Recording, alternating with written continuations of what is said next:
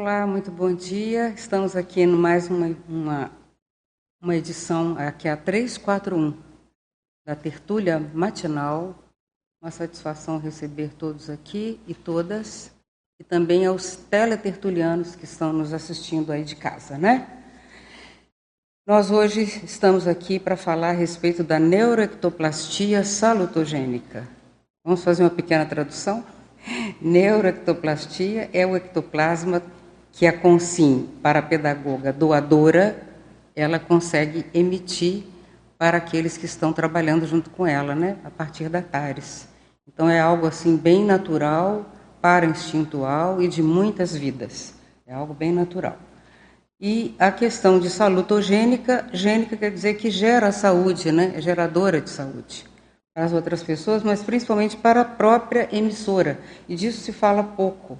Então, eu escolhi fazer dessa forma o trabalho hoje aqui, a, a equipe técnica que está aqui, olha, nossos colegas Isabela, Ilmar, estão aqui conosco, também aqui a Fran e o Tiago ali na parte técnica, mas eles nos é, sugerem ter a máxima liberdade na apresentação do trabalho, então eu escolhi, eu entendo que a tertúlia matinal, ela tem por objetivo trazer as pesquisas dos pesquisadores, as autopesquisas, as contribuições, as possíveis verpons que eles já tenham para apresentar. Então é muito importante a gente estar tá aqui contribuindo de alguma forma, nem sempre referendado no que já existe, mas referendado na experiência do próprio é, do próprio expositor, né? É bem importante. Isso foi esse desafio que eu assumi aqui com vocês. É, Para quem não me conhece, meu nome é Malo Balona. Eu sou professora de Conscienciologia desde 1988, mas na verdade eu sou voluntária desde o Centro da Consciência Contínua, no Rio de Janeiro, com o professor Valdo Vieira, desde 1986. É, é, ele, ele coloca, ele teve um período aqui que ele fez uma espécie de, de, de enquete com o grupo para saber o que, que o grupo achava que aquelas pessoas representavam. Cada um ficou representando uma especialidade. Isso foi publicado no DAC, no, no nosso no, no, dicionário de argumentos, no exemplologia. E ele então me classificou dentro da área da parapedagogiologia. E a equipe aqui, é, vamos dizer, reiterou essa, essa condição. Então, a minha especialidade dentro da conscienciologia primordial é a parapedagogiologia. Mas como eu sou autora de mais de uma centena de verbetes, em 72 especialidades diferentes, é, a gente vai passeando por todas as áreas da conscienciologia, enriquecendo a pesquisa. Esse aqui é o propósito nosso aqui. Eu fundamentei esse trabalho da neuroectoplastia salutogênica, principalmente nos 41 cursos acoplamentários que eu fiz, onde eu pude classificar durante alguns anos, acho que foi de 2005 a 2014, eu vim classificando as experiências de neuroectoplasmia que eu ia tendo. E à medida que eu ia tendo essas experiências, eu publicava os verbetes. Então, os verbetes davam, me davam orientação. Eu tenho o hábito de, de todas as experiências pessoais, eu vou transformando em verbetes. Então eu vou, cada verbete ali tem a sua própria história, tem a sua própria casuística, está fundamentado nas, nas autoexperiências. Eu acho isso bem importante, porque é muito fácil a gente teorizar sobre mesa, cadeira, teto, qualquer pessoa pode fazer isso. Agora, falar das experiências pessoais com a linguagem técnica da conscienciologia, de um modo inteligível, acessível para quem está chegando, para o intermissivista é, recém-chegado, ou mesmo para os tele-intermissivistas ou, ou aqueles é, é, para-intermissivistas, que ainda nem apareceram por aqui, já é, exige uma certa perícia para-pedagógica. Então, é dentro dessa perícia para-pedagógica que eu enfechei as informações que eu estou trazendo aqui hoje para vocês. Está aí na metodologia, para quem quiser ver, é, como é que eu fui organizando o material de acordo com as vivências nesses últimos 37 anos. Então, eu vou definir aqui, eu vou começar a passar uns slides para vocês, mas nós não vamos ficar presos nisso, não. Vocês fiquem bem à vontade para interagir conosco, para a gente começar a trocar as figurinhas a respeito da neuroectoplasmia ou neuroectoplastia, no caso, salutogênica. Como é que ela ocorre, quais são os resultados técnicos, o que, que a gente pode fazer em termos de pesquisa sobre isso. Enfim, é nessa, nessa condição que eu, eu trouxe aqui para vocês hoje essa ideia. A, a neuroectoplastia salutogênica, nós podemos começar, tem uma definição ali para vocês, ó, ela é o ato ou efeito desbloqueador cortical e paracortical, quer dizer, que ela limpa a cabeça da pessoa, por meio da liberação do neuroectoplasma neurológico parasanitário que alguém está doando, né? Porque ele não chegou assim do nada, porque é matéria dessa dimensão. Tem aqui a parte orgânica que vai na cabeça da pessoa. Então, o, o, o, nós somos doadores de paracérebro. Quando você está em sala de aula, fazendo atares, ensinando, transmitindo suas informações, você está transmitindo muito mais do que informação. Você, além da informação, você carrega a informação no N do Pensene para que você possa usar isso para remodelar as suas redes parasinápticas e as redes parasinápticas de quem quiser aproveitar a ideia. Que cada um que pega a ideia recebe parte daquela matéria orgânica, renovadora, salutar, saudável, sadia, que vai mudar um modo de pensar. Então, mudar algo na nossa cabeça, o nosso modo de pensar, exige energia. E energia não é uma coisa do além. A energia sai do soma de um para o outro. É isso que a gente tem que entender. Na hora que o professor está ali passando a ideia, ele está doando para o cérebro dele. Então, nós somos doadores de paracérebros na hora que estamos fazendo a TARES, a tarefa de esclarecimento, para quem quer que seja. Então, quanto mais energia e vamos dizer sadia, cosmoética, vai nesse padrão, mais a pessoa se transforma e mais o doador amadurece, modifica o modo de pensar. Porque nem tudo que nós pensamos foi pensado por nós. Há inspirações extrafísicas, tanto é, benignas quanto patológicas. Agora, quando você está no trabalho da TARES, que tem, vamos dizer, uma, uma abordagem funcional da equipex, da equipe extrafísica, você está numa condição sadia. Então, na hora que você está transferindo aquela ideia, você está carregando aquela ideia com muita energia. Ela funciona também para você. O doador é o que mais ganha com a doação. Assim, é uma regra, até na doação de sangue. o doador que sai beneficiado. Então, em todo, isso é uma regra, é uma coisa natural. Você doou, você recebe muito mais. Então vamos ali na nossa definição mais um pouquinho. Olha, é o ato ou efeito de desbloqueio cortical e paracortical por meio da liberação de neuroectoplasma neurológico parasanitário doado pela Consim para pedagoga interassistente tarística veterana. Porque isso causa efeitos no doador. Ele precisa ser veterano para conhecer esses efeitos. E utilizado pela Equipex técnica funcional, que é capaz de promover heterodesassédios mentais somáticos prévios à remodelagem das redes paracerebrais patológicas nos interassistíveis. Ali tem uma palavra nova, interassistíveis. Se nós temos a interassistência, tem o interassistente e o interassistível. E tem o interassistido e a interassistida. Porque é tudo inter. Foi lá, vem cá. Não tem assim, você recebe, eu dou. Não tem essa. É tudo na base da compensação coletiva. Vai para lá, vem para cá. Então a gente vai trocando essa energia com o grupo. Quanto mais se faz isso, mais todos ganham, que a média fica mais sadia para todo mundo. Então, antes de remodelar a rede parasináptica da pessoa, do doador ou do, do receptor, é preciso organizar todo esse material que está ali. Agora você vê, se você é um doador de sangue, você tem que estar tá bem alimentado, você tem que estar com saúde, você não pode ter nenhum agente patógeno com você, você não pode ter uma infecção, você não pode estar com nenhum problema contagioso, você tem que estar com a saúde equilibrada para fazer essa doação. E o neuroectoplasma, ele exige muito mais. Ele é a matéria orgânica de quem está de quem está doando. Então, uma parte de você vai ficar naquela pessoa. Vai para a pessoa. É físico, semifísico, então é importante a gente entender essa relação, que é quando a energia ela deixa de ser algo extrafísico sutil para ser algo intrafísico semi-orgânico, semifísico. E é isso que vai fazer a diferença na hora da tarefa do esclarecimento. Falar por falar da boca resolve nada. Se a energia não vai junto da vivência, da experiência, do exemplarismo, a coisa não, não vai muito longe. Fica teórico e não cumpre o seu papel. Então é bem importante a pessoa estudar é, se ela tem essa característica, se ela observa efeitos da TARES na, no outro, quando ela faz. Aqui, quantos professores tem? Todo mundo aqui é professor, né? Professores? Professor.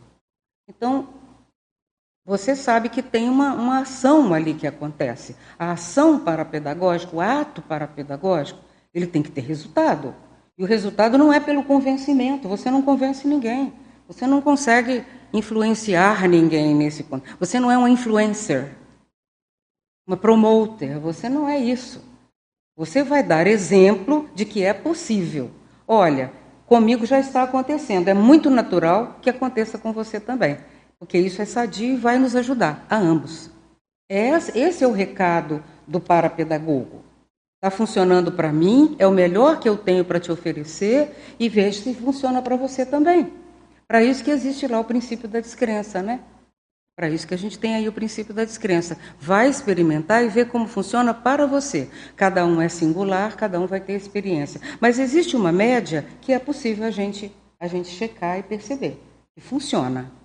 Então é desse funcionamento que eu estou falando aqui hoje, na neuroectoplastia salutogênica. Como funciona essa doação de neuroectoplasma na, na parapedagogia e o efeito que ela tem no outro e o efeito que ela tem em você. É isso que me interessa como dinâmica. Então, eu até coloco aqui: eu participei por 11 anos de uma dinâmica parapsíquica da, da, da tarística, né, da dinâmica parapsíquica da interassistência tarística. De 11 anos, 11 anos eu fiquei. Então eu tive muitas oportunidades como professora de observar essa condição, não como participante aqui passivo, mas como professora substituta. Então, isso me deu essa, essa confirmação. Esses 41 acoplamentários, também. Eu fiz direto, um atrás do outro, tudo com anotação. Quando completou 40, os amparadores falaram: o material já está aqui, pode trabalhar com ele. E eu fiz mais um para tirar dúvida. Assim, mais de quebra. Então, isso, eu fiquei cinco anos na dinâmica da TENEPS. Eu, inclusive, sou uma das co-fundadoras da dinâmica, junto com a professora Marina, professora Pilar, professora Amaro Krob, professora Valquíria. Então, nós trabalhamos junto ali no dia 5 de março de 2015 e nós criamos essa dinâmica. Também foi outra fonte. Por que, que foi tudo até 2001, até 2018 ou 2020? Aí veio a pandemia, né? Daí teve esse intervalo. O intervalo foi para digerir e trabalhar com esse material, para ver como é que ele tinha funcionado. Nós também estivemos aí como coordenação docente no curso do CAEC chamado Autorreestruturação Pensênica. Uma revolução em termos de apresentação de trabalhos assim em grupo, a cabeça das pessoas, de neuroectoplastia. Então, foi outra, outra fonte importante de pesquisa para esse trabalho. Então, como eu disse, eu filtro as experiências pessoais e os resultados delas através dos verbetes. Ali eu vou colocando, vou semeando as informações. Por isso que eu fiz a minha bibliografia aqui toda em cima de verbetes específicos, onde foram usadas as experiências que eu tive. Então é para isso. Então eu já vou abrir aqui, porque já tem duas pessoas com microfone. E a gente continua daqui a pouco. Vamos lá. Professora Malu, buenos dias. Agradecemos muito a explanação de mais uma pesquisa de ponta. É Aos tertulianos matinais, os microfones foram é, disponibilizados aí de forma estratégica, né, para vocês já colaborarem. E temos alguns comentários aqui no chat. Pois não. Podemos só é, engatar primeiro aqui no chat e na sequência Pode. vamos para o presencial. Pode ser? É, muitas mensagens carinhosas de colegas, amigos da França, Argentina, várias regiões do país. O Caio ele faz uma afirmação, na verdade, não é um questionamento, mas fica a sugestão de aprofundar mais, professora. Ele coloca: a neuroectoplastia é uma importante ferramenta reurobexológica ao praticante da TENEPS planetária, que, dentro do seu anonimato, pode estar sendo importante agente pacificador em conflitos planetários. Da? Sim, eu, eu vou remeter o Caio a justamente uma das ortopensatas que estão ali no final do meu trabalho, tem ali a indicação das páginas e tudo, em que o professor Valdo justamente aborda isso. Ele fala: o sono da consciência tenepsista após prática, as práticas de tenepsis pode ser provocado pela assistência sentada na neuroectoplasmia. Ou seja, planetária ou pessoal, para consim ou para consciex, sempre vai algum teor de neuroectoplasma junto, porque na evoca, a evocação do tenepsista tem muita força. A evocação do tenepsista. E a tenepse é calçada na pensenização do tenepsista. A energia é o complemento, mas é na pensenização. É por isso que é, é, é Tares, não é Tacon. Uhum. É Tares. É na evocação do, do tenepsista, a força dele na evocação junto com aquele ectoplasma que vai funcionar. Os amparadores vão levar aquilo para os amparadores do favorecido, ou o país, ou a cidade, ou o lugar onde a pessoa trabalha. Aquela energia vai ser ali levada pelos amparadores para trabalhar aquele ambiente de uma forma mais é, salutar, que aquilo, que ele se torne mais sadio. Seja um ambiente de trabalho, um ambiente de uma casa, uma situação de doença que a pessoa está passando.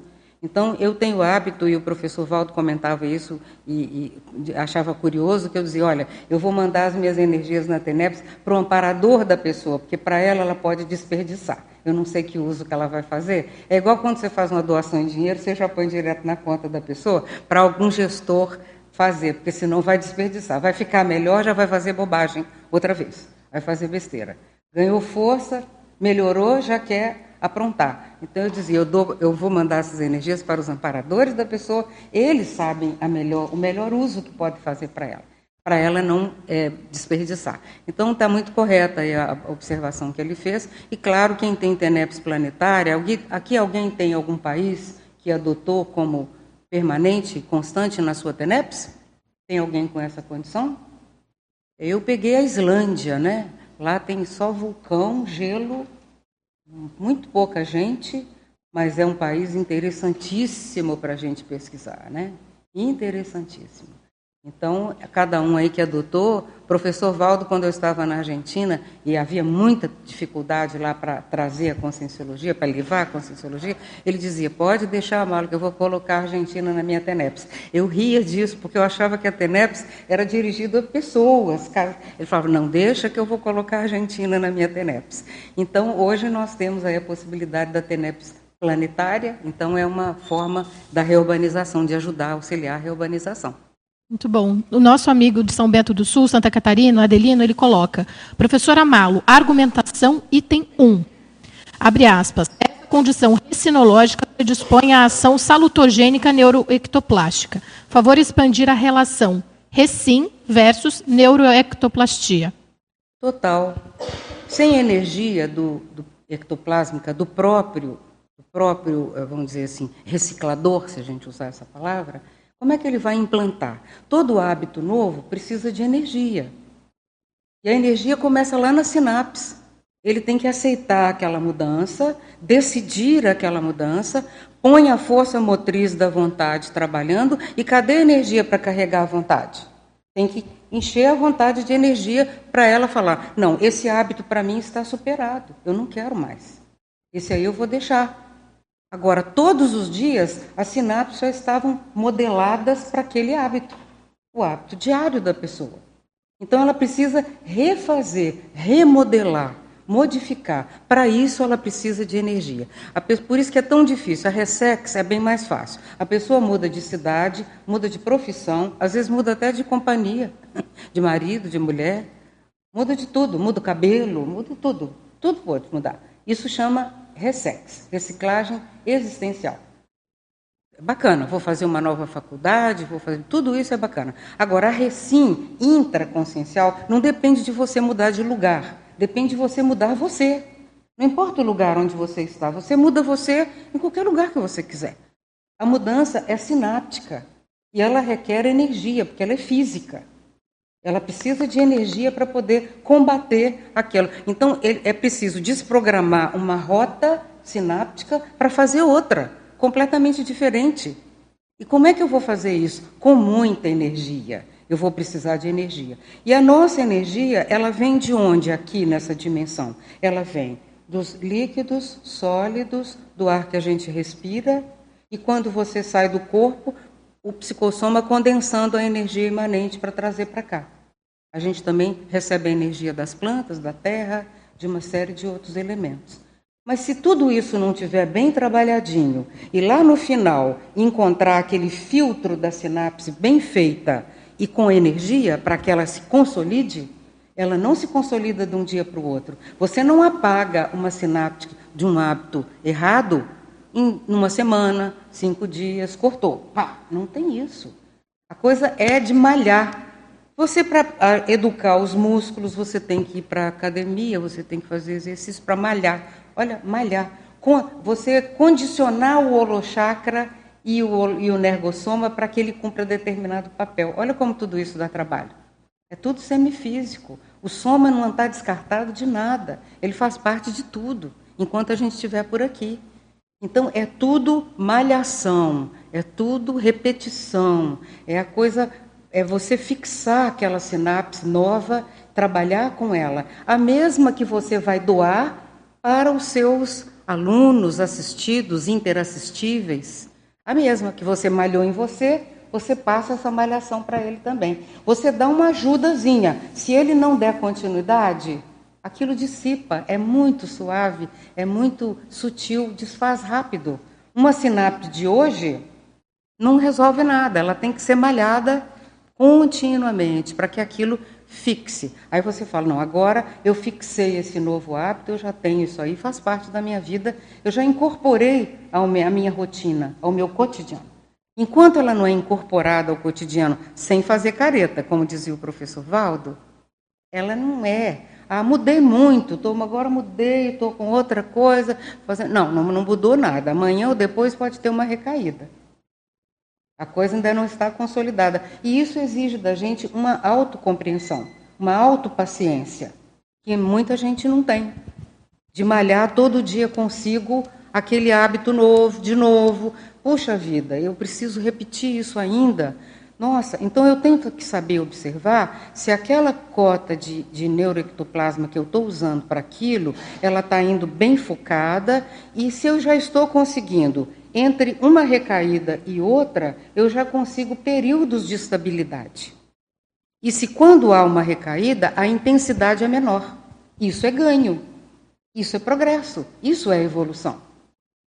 Ninguém vai ficar assim, ó, pá, foi, tá. Não tem, nome, cargo, não dá a você a competência. A competência vem dessa malhação diária e da gente aceitar que Nesse período aqui, eu consegui manter essa condição muito bem, mas eu tive essa recaída. Só que eu observei que ela foi menos intensa e mais curta. Ela durou muito menos, então eu progredi. É isso que a gente precisa fazer para não cair no autoassédio. Puxa vida, não adiantou nada. Trabalhei pra caramba e estou rodando no mesmo pé, está tudo igual. Não está tudo igual. O progresso ele vem assim. E o neuroectoplasma ele é um elemento preciosíssimo nessa condição. Por que, que a gente tem que cuidar da saúde, que tem que ter os exames clínicos periódicos, toda a profilaxia? Porque tudo isso vira energia para assistência.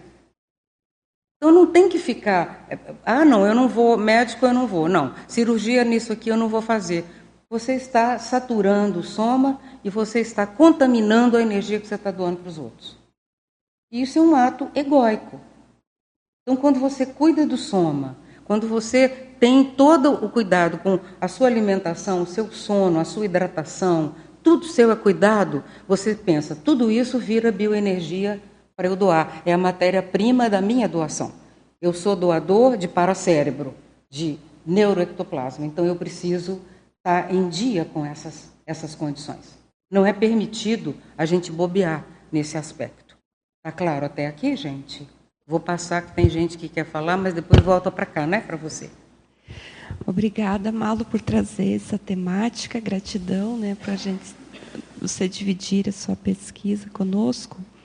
Eu tenho uma, tenho duas perguntas. Tá. E a primeira é sobre a docência conscienciológica, em relação ao professor, professora de conscienciologia. Qual é o traço, os traços, o que você percebeu na sua pesquisa que o professor precisa investir para desenvolver aí o neuroectoplasma salutogênicos. É, eu, eu, penso, na, na, experiência desses anos todos, na sala de aula, eu penso que é a, a questão da autenticidade no sentido de querer o melhor para aquela pessoa. Você, você quer ajudá-la. É, antes de qualquer coisa, essa é a ideia principal. Eu quero, essa pessoa pode sair dessa condição. E eu comento aqui nas, no meu, nos meus slides, num dos, dos, dos, dos meus verbetes que tem aqui, eu acho que é justamente aqui o. Eu acho que é o. É o que fala. Deixa eu ver ali no, no meus, nos meus slides onde é que está isso. Ó, isso aqui nós já falamos. Ali não é esse, não. Vou passar. Pode ser a decantação para a genética, mas não é essa, essa coisa, não. Quer ver? É a questão de você doar o neologismo. Está ali, ó. Neologismo para terapêutico. As pessoas têm uma certa resistência em usar o neologismo. A gente nota isso no professorado. Ah, até a intenção é boa, é no sentido de facilitar o entendimento do outro, só que ele prejudica a pessoa. Ele prejudica porque na hora que você tem o neologismo, ele é o renovador sináptico. E ele é o condutor do neuroectoplasma. Na hora que você usa o neologismo, ele é paraterapêutico, ele é profilático, ele vai ajudar a pessoa a desfazer uma sinapse para criar outra. Ele vai substituir aquilo que a pessoa pensava por uma outra forma de pensar. Porque se eu falo com você reencarnação, me remete a um grupo sináptico. Se eu falo ressoma, eu estou me remetendo a um outro grupo. Porque o conceito é diferente. Tem a evocação também dos grupos. Evocação. O neologismo ele evoca o curso intermissivo. É claro, é, é, ele é todo renovação. Quando você evoca, usa o neologismo e explica, não é para usar o neologismo, aquele monte de palavras novas, ignorando o conhecimento da pessoa. Não, você vai usar. Eu tive uma leitora de um dos meus livros que falou assim, de pouca cognição, e ela, mas ela me diz: Olha, o seu livro eu entendo tudo, porque você explica tudo embaixo na página. O neologismo está lá, e aqui está a definição. Simples assim. Então, se você tem a vivência, número um, neologismo, número dois, e você ainda explica o neologismo para a pessoa, você está substituindo a sinapse dela. Tira isso, põe aquilo. Aí vem a reatividade. Não, essas palavras, essa sopa de letrinhas da conscienciologia, isso é uma coisa muito chata. A gente, por que, que não fala tudo igual, tudo já tem? Tá, tá, tá. A pessoa fica renitente rabugenta. Então, é a reatividade dela ao novo, a neofobia. Você insiste, daqui a pouco ela já está começando a usar o neologismo. Quando ela começa a usar o neologismo, a cabeça dela começa a mudar. Daqui a pouco ela está dona daquele vocabulário todo, carregado de neuroectoplasma. Supervitalizador. E daqui a pouco ela apaga aquela sinapse antiga e aquela sinapse antiga ela já tem uma outra relação. Ela acabou de criar uma outra rota mental. E eu falo aqui também dos efeitos da, é, sobre o taquipsiquismo. A pessoa chega, às vezes, na sala de aula, você já deve ter visto isso muito, brade total, pela obnubilação, pela quantidade de fuligem que ela tem nas redes sinápticas. O professor Valdo usava a palavra picumã, que isso usa muito em Minas Gerais. Quem é de Minas Gerais sabe o que, que é.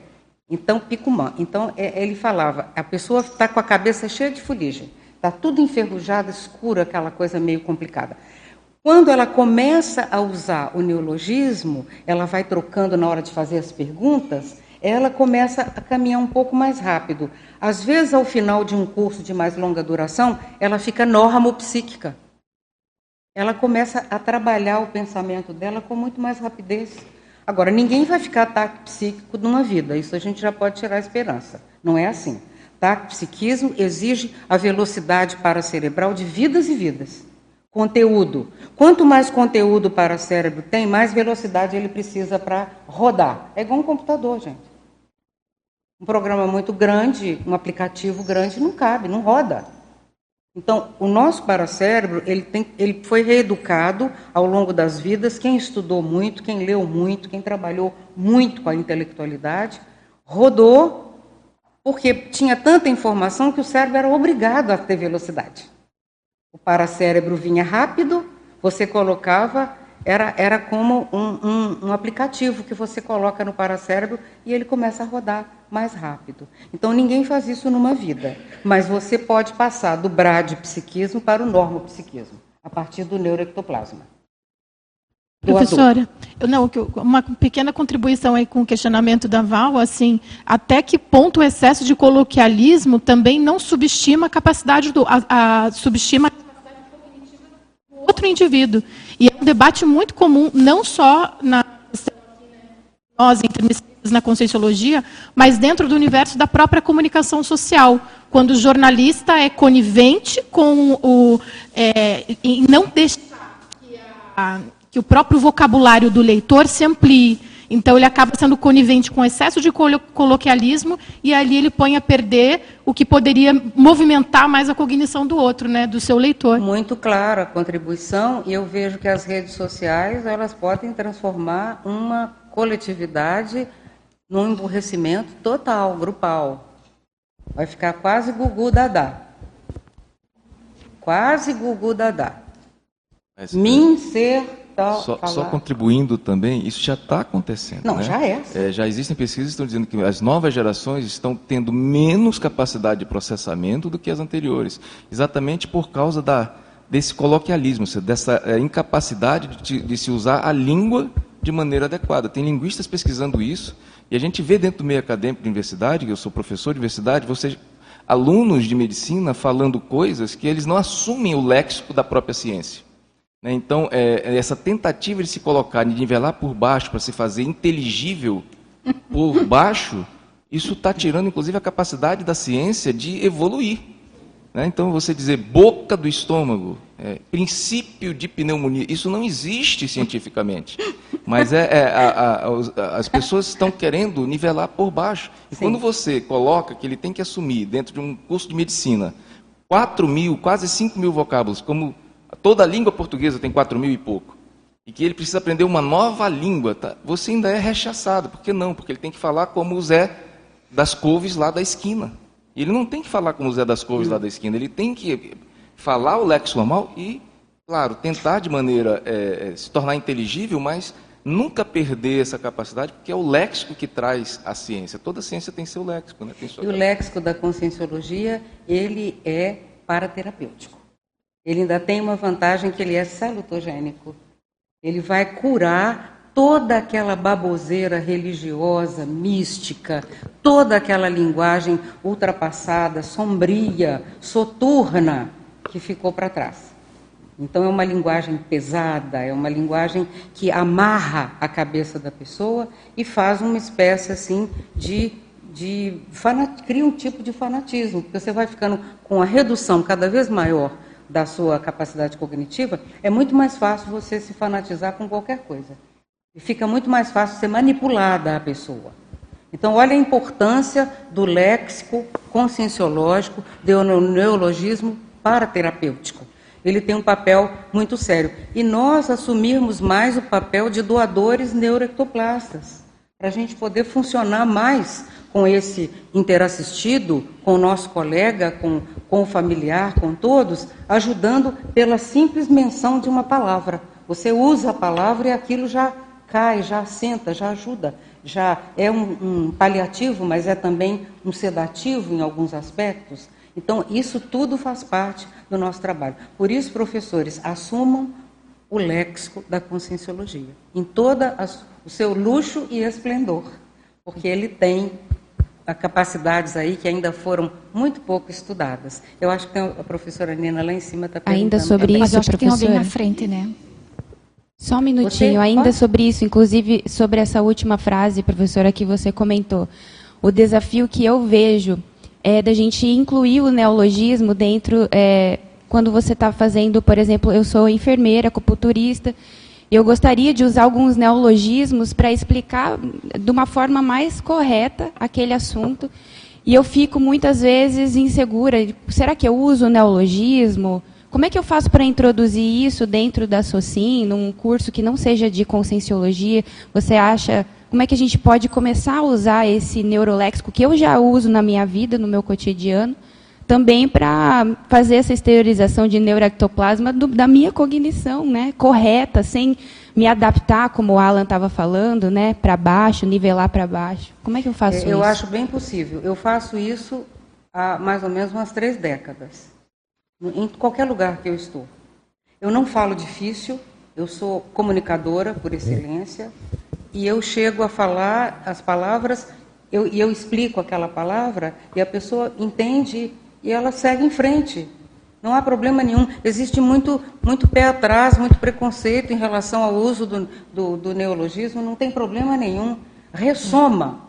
Qualquer pessoa entende. Renascer no soma. Qualquer um entende isso. O soma é o corpo, todo mundo sabe. Psicossomático, todo mundo entende. Ou então está tranquilo. O que a gente ainda fica insegura é porque nos próprios cursos de conscienciologia é, muitos professores falam para que a gente não faça isso. Eu sei. Então, é, aí você então, vai então, para a prática... Eu sou uma professora que está te contrariando, então. Uhum. Eu vou te dizer, todas as vezes que você tiver inspiração, faça. Eu fiz isso e deu certo. Então, se você é elegante, educado, culto e quer fazer assistência, dá tudo certo. Não tem que ter preconceito nenhum. Se você é uma pessoa, não falo o seu caso, mas pode ser, a pessoa quer deitar a falação do saber que ela tem, ela quer convencer todo mundo, ela quer doutrinar, ela quer fazer a cabeça, ela quer trazer a pessoa para a conscienciologia à força, ela deve ficar caladinha, muda de preferência. Se ela puder ficar muda, é o ideal. Entende?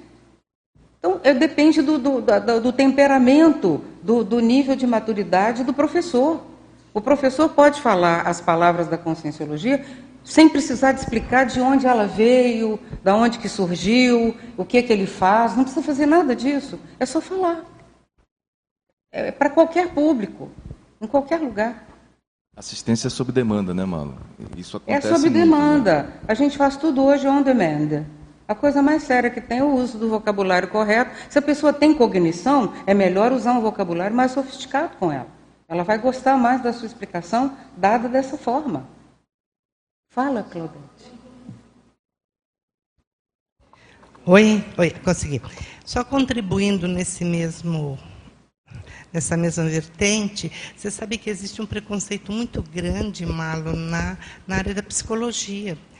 Porque outro dia eu estava até no meio de psicologia, porque eu tenho uma formação em psicologia, e, e quando você fala, eu, eu usei o termo de soma, é, não, você não pode falar isso, isso é da conscienciologia. Aqui nós temos que tratar de psicologia. Você tem que usar o vocábulo da psicologia. Então, e tem coisas que já estão tão intrínsecas na gente, né? Você fala de soma é uma coisa mais do que natural, a gente fala de morreu. Né? Então, que às vezes escapa.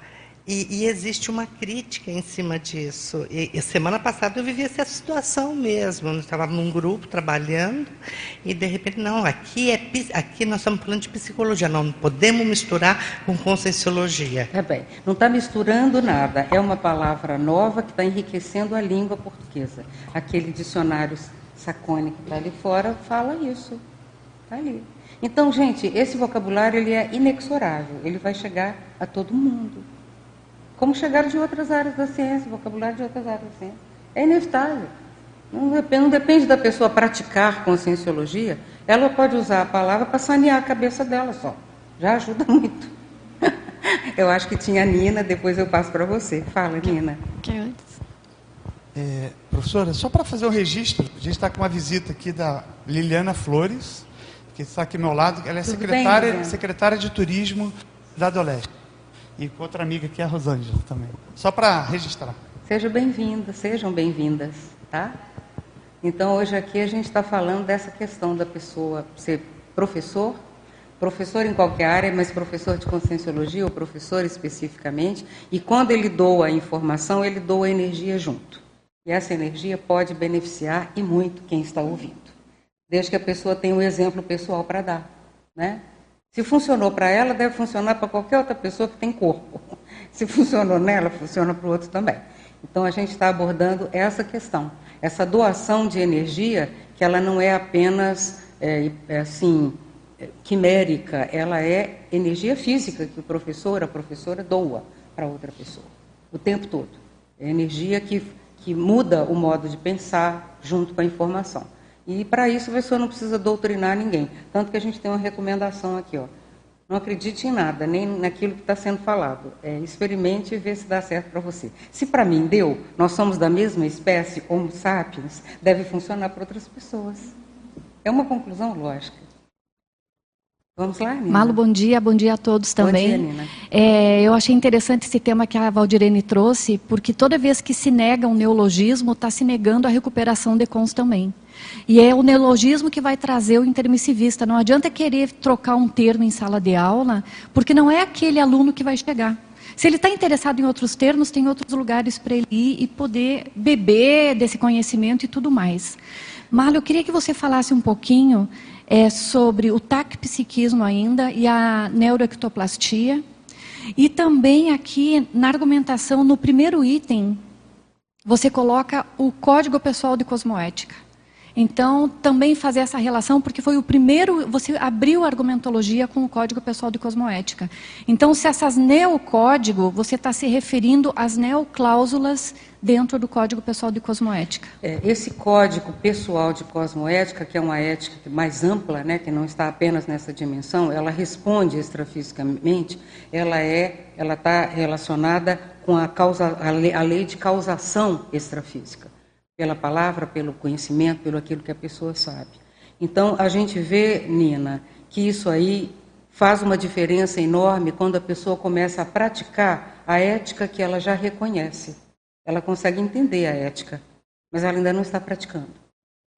Então, tudo aquilo que a gente já consegue compreender pela cognição é sinal que a gente já pode aplicar. E quando existe um gap muito grande, isso prejudica demais as mudanças pessoais mudança de temperamento, mudança de hábito, porque fica a incoerência é uma dissonância, inclusive energética. Ela promove, uma dissonância energética que não permite a pessoa implantar aquilo que ela gostaria de implantar. Então, do momento que ela se esforça para estabelecer autoleis, autolegislação para ela, libertária, que ela vai se libertar dos códigos convencionais e ela vai trabalhar e viver sob um, um sistema de códigos no, novo, pessoal, que é, é para ela, é customizado. Então a ética da pessoa é customizada para o nível evolutivo dela. Agora, o que eu consigo compreender, eu já posso praticar. Eu pelo menos posso tentar. E quando eu faço a redação disso, eu redijo esse neocódigo pessoal de cosmoética, uma ética que vai além dessa vida, além dessa dimensão, porque todos os nossos atos têm efeitos diretos e indiretos. Vamos, por exemplo, aquele empresário dispensa um funcionário por causa do processo dele de alcoolismo. Não oferece, ele é um alcoolista, não oferece um trabalho de reabilitação para ele. Ele sai daquela empresa, ele perde a parte financeira, econômico-financeira que tinha, ele então cai de mais ainda direto, a família se desfaz, ele, se, ele não consegue mais se estruturar dentro da sociedade, ele vai viver na rua. Você viu a linha indireta disso? Aí essa pessoa morre, dessoma, desativa o corpo físico e vai para outra dimensão. Todos aqueles familiares que foram prejudicados estão envolvidos nesse processo. Essa pessoa aqui, com aquele ato, ela se comprometeu com um grupo muito maior de consciências. Isso a gente chama de efeito cosmoético. O efeito que vai além dessa vida, além dessa dimensão e que traz resultados. Por exemplo, a pessoa que foi pro-armas a vida inteira e depois recebe em casa um filho totalmente é, alterado. Não sabe que um daquele filho é um dos caras que, que ficaram lá para trás a partir do que ele defendeu. Ensinou a customizar a arma, está lá pousando com um fuzil, todo orgulhoso, feliz da vida. Então, essa linha de consequências que a gente tem, ela é muito séria. E o código pessoal de cosmoética é justamente para quando eu já vi essa panorâmica, eu admito a existência dessa panorâmica, eu sei que isso está acontecendo ao meu redor, eu compreendo pela minha experiência. Eu não quero saber que ninguém tenha falado para mim. Eu quero pela minha experiência. Eu começo a aplicar esse código, eu quero aplicar esse código. Então, a partir daí, eu começo a depurar as minhas excrescências que já não combinam, inclusive físicas, que já não combinam mais com esse código. O meu corpo começa a mudar. O meu soma começa a depurar aquilo que a gente chama de paragenética. Por quê? Porque o seu soma atual ficou velho em relação ao seu código de ética. Precisa corresponder uma coisa com a outra. Então o corpo começa a se modificar. É aí que vai entrar a parte toda neurológica que vai mudar. É aí que você, numa vida, teve um tumor lá na cabeça, nessa vida você só tem uma fissura, um, algo pequeno, porque houve uma excrescência é, é, é, que, paragenética que já foi embora, porque o código mudou. Então, quando a gente muda o código pessoal de cosmoética, você está atuando direto na paragenética. Como o corpo é lento, as células são lentas, tudo é mais lento nessa dimensão, comparado aos outros veículos, claro, do holossoma, ele vai levar um tempo, mas ele pode depurar. Então, muita doença é cura, porque é excrescência. Está decantando. Esses verbetes estão todos aqui na bibliografia para vocês consultarem, tá? São verbetes pessoais, autorais, que eu fiz em função desse tema. Então, não é algo assim que passa, tangencia, não, é específico. Então, essa depuração, ela vai trazer benefícios, por exemplo, para um macrosoma autorregenerativo. Macro não é grande, né? Macro é específico, especializado. Um soma que vai ficando cada vez mais, vamos dizer, trabalhado. Ele tem aditivos, ele começa a mudar. Ele é um corpo que está cheio de macetes. Porque ele está trabalhando em prol de uma determinada causa, porque aquela consciência tomou para si uma conduta, um código que já está respondindo extrafisicamente. Ele não é só para essa dimensão. Então, é tudo isso muito sério, Nina, muito sério. O Código Pessoal de Cosmoética, o neologismo paraterapêutico, a decantação para a genética, tudo isso faz parte do mesmo bojo. O que acontece? Você se torna um doador ou uma doadora de neuroectoplasta ectoplasma muito específica. É quase como se fossem microcirurgias que você faz.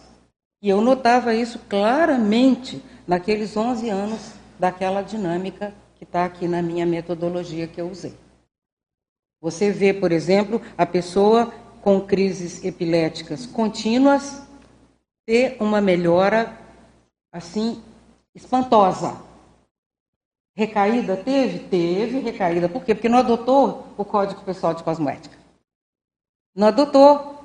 É tangenciou, disse, não, é bacana e tal, legal. Mas aí não, não soube valorizar todo aquele trabalho ectoplasmo de renda, de biurro, que os amparadores fizeram com aquela pessoa costuraram as sinapses, uma por uma. A assiduidade dela ali permitiu fazer toda uma reparação neurológica. O benefício apareceu, mas a consciência revoltada gritou lá: Não, não, eu não quero isso. Eu estou em outra, meu assunto, meu assunto é outra. Jogou tudo no buraco. Então, a Recim e o código é que comandam a mudança, a saúde. O, o macrosoma é, regenerativo. E até o ponto que dá, porque os amparadores não podem fazer milagre. A questão toda é em cima do esforço, né? É esforço, dedicação, assiduidade, compreensão, cognição, vontade, os atributos magnos da consciência. Mas funciona. A questão é que funciona. E quem apreende aquilo e, e, e absorve, você olha o progresso da pessoa, você fala, fulano de tal virou professor, agora está na sala de aula botando para quebrar aquela pessoa que chegou, igual a gente chegou. Eu brinco que nós chegamos com o professor Valdo, umas seis pessoas, lá em 1986, parecia o exército de Branca Leone. Não sei se vocês conhecem esse filme. Um falta uma orelha, o outro falta uma perna, tudo. Chegou como podia, né? Então, ele foi consertando, assim, eu dizia, passa uma manicure do lado de fora na porta dele, ele fala, você é um gênio, você é uma pessoa, a pessoa acredita e entra na sala de aula e vira professor. Como que funciona isso? Então, isso tudo é na base da ectoplasmia, do neuroectoplasma, da TARES, que vai vitalizar a decisão da pessoa. Tem uma vontade forte, tem mil potenciais e tem uma porção de pedágios na vida para pagar. Mas a pessoa consegue agarrar aquele fio e vai nele, e vai nele. Daqui a pouco, aquilo está um esplendor. Você olha e fala, gente, que maravilha, como é que essa pessoa mudou? E olha para você e fala a mesma coisa. Nossa, como eu melhorei. Como que está bom isso? Como que a gente está conseguindo? Então, é nesse contexto que a gente está trazendo a neuroectoplastia salutogênica. Só para contribuir primeiro, rapidamente, a gente pensa e, é, e, a gente separa muito a nossa atuação da SOCIM, da atuação na sala de aula de conscienciologia e tudo mais.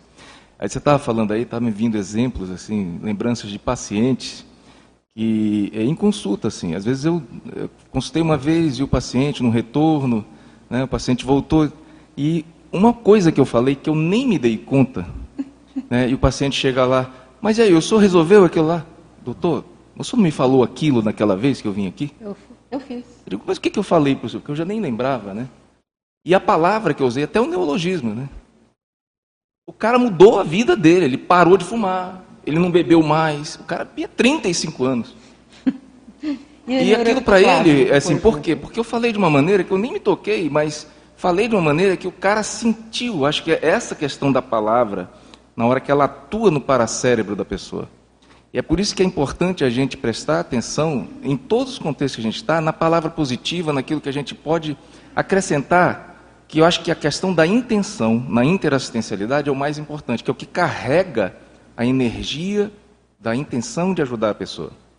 Não a intenção da crítica, mas a intenção de você ajudar. E aí a palavra vai ter um efeito, por exemplo, teve um, um, um paciente que foi muito o cara deixou de ser gago. Eu fiz um procedimento nele que não tinha nada a ver nem com a área da, do cérebro que controla isso. E na mesa, a hora que ele voltou, doutor, o senhor está tá percebendo? O que, que eu estou percebendo? Eu parei de gaguejar. O cara era gago a vida inteira.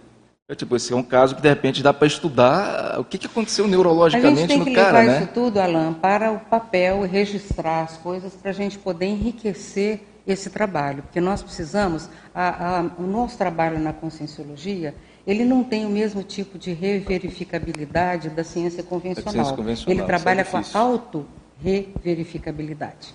É você que tem que fazer esse percurso para poder juntar os elementos. Por isso que é tão importante. Agora, a gente não pode também esquecer de que muitas vezes a palavra mental sua veio do amparador da pessoa, não de você. A palavra mental do amparador da pessoa tem uma influência sobre ela definitiva. Ela é taxativa. Ela vem e a pessoa fala: Uau, eu estou pisando na bola. Eu tenho que resolver essa parada aqui porque pegou muito mal. Alguém sabe que eu não estou indo bem. E não é você, o médico. É o amparador é, da pessoa que é, acompanha ela a vida. Tem que ter essa docilidade parapsíquica para você poder usar isso. Usar isso né? Você entendeu? Às vezes, então por que, que a gente não lembra do que falou com a pessoa que mudou o destino dela? Por quê? Porque não era você, não é do seu não é do seu cérebro. Veio de outro paracérebro. Então a gente vai entendendo isso. Ah, então é por isso. Por exemplo, no curso ECP1 que eu dei 109 cursos no Brasil e fora, a maioria das coisas que são faladas elas são esquecidas quase que instantaneamente. Porque elas não são, não estão no seu paracérebro, elas estão no paracérebro de uma consciência que vem para fazer a monitoria, para a preceptoria, passa a informação para os assistidos e cai fora. E você não tem registro. Então, o mérito seu foi ser o microfone, nada mais. E aquilo você doou a energia, bacana, a gente é a mesma coisa que doar o sangue. Doou sangue, passou por você, carregou na energia positiva que você quer doar, e, a, e o amparador falou para ela direto lá no paracérebro dela, igual falava com ela lá no curso intermissivo, lá na outra dimensão. Então aquilo tem uma força, muda sim o destino da pessoa. Bom, eu ouvi essa frase, eu ouvi ela ontem, né? Ah, foi ontem, é, eu ouvi essa frase. Foi ontem que eu ouvi essa frase? Foi. Ontem eu ouvi essa frase ali na porta. Uma pessoa chegou para mim e falou assim: Olha, você mudou meu destino.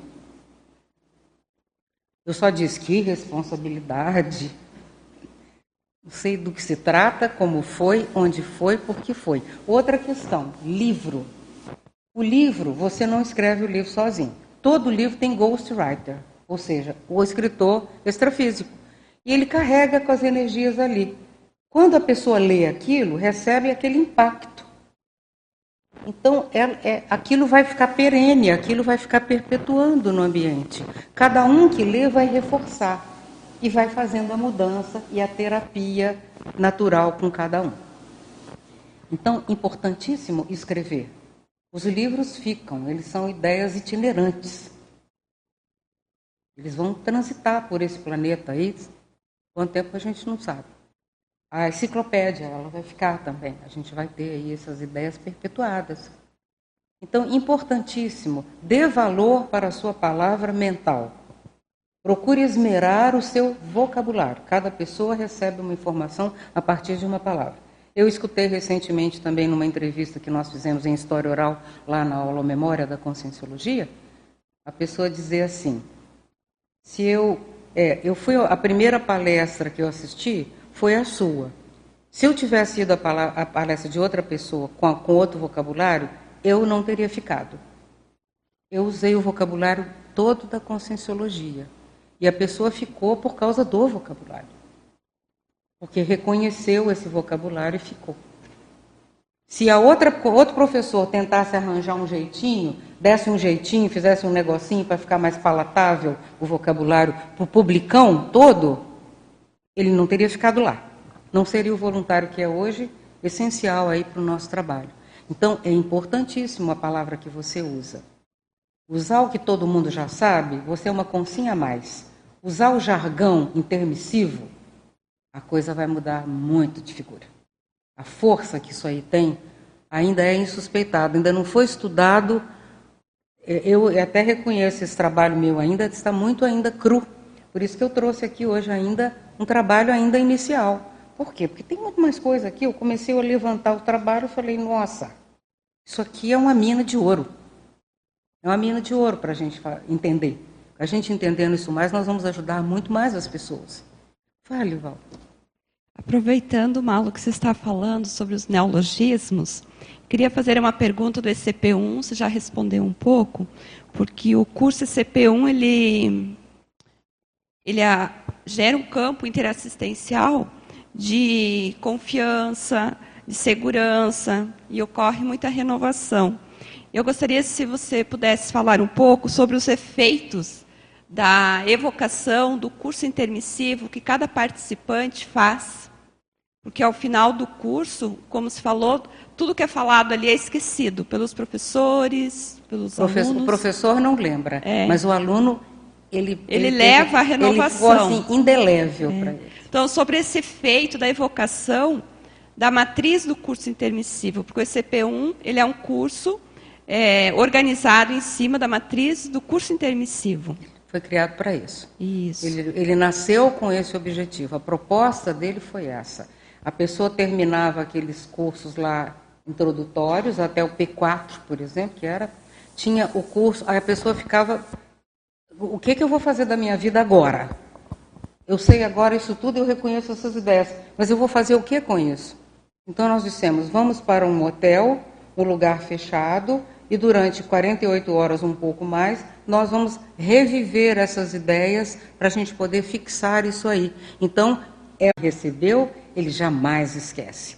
Quantas vezes a gente torna um elemento mais útil aqui? E o doador, a doadora de neuroectoplasma, faz um serviço fora de série. A ciência muda o planeta, muda a vida da gente, muda muita coisa. E a conscienciologia muda o cientista. É muito mais importante. Se ela mudar o cientista, essa ciência vai ganhar uma outra, uma outra abordagem. Ela vai se tornar ciência de fato. A ciência das ciências. Por favor. É, o seu está. Essa educação positiva do ECT1 chamou a atenção da nossa amiga Janete Moscó.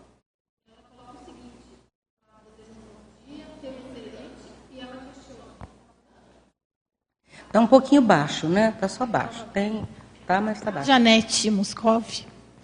Ela está participando aqui conosco, justamente quando a gente começa a falar a respeito do ECP1. Ela deseja um bom dia a todos, fortalece que o tema é excelente e ela questiona quais as principais condições para adotar como estilo de vida no dia a dia. É, o ideal é que o CP1 não seja um curso, eu sempre disse isso, ele é um estilo de vida. É um modo de viver, é a vida, o cotidiano.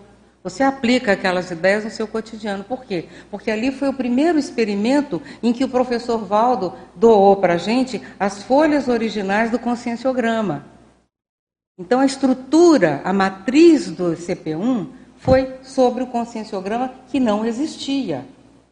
Existia uma fita de vídeo do congresso, primeiro congresso de professologia, que o professor apresentou introdução ao conscienciograma, mas não permitiu que fosse publicado, porque ainda estava em trabalho.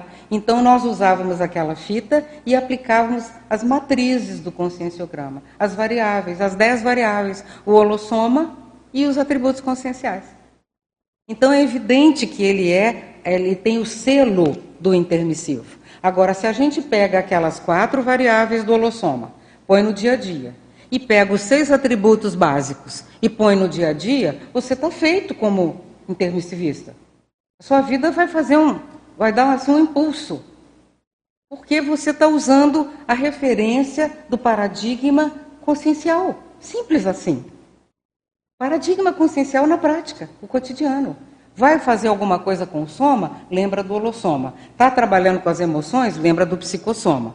Está tá adquirindo mais capacidade cognitiva, intelectual? Está lembrando do mental soma. Você está trabalhando com as suas energias, estado vibracional? Está lidando com o energossoma. E os atributos conscienciais da liderança, de uma série de outros que estão ali no conscienciograma, você está pondo em prática? Então, você está com a vida feita. O ECP1 foi feito para lembrar as variáveis e colocar na prática. Não tem muito que inventar. Eu pego conscienciograma e aplico na minha vida, com a família que eu tenho, com a profissão que eu tenho, com as minhas relações sociais, do jeitinho que veio. Não é assim, agora eu descarto tudo isso para ficar só dentro da conscienciologia como voluntário voluntário e descarto o resto. Tipo missionato. Não tem nada a ver.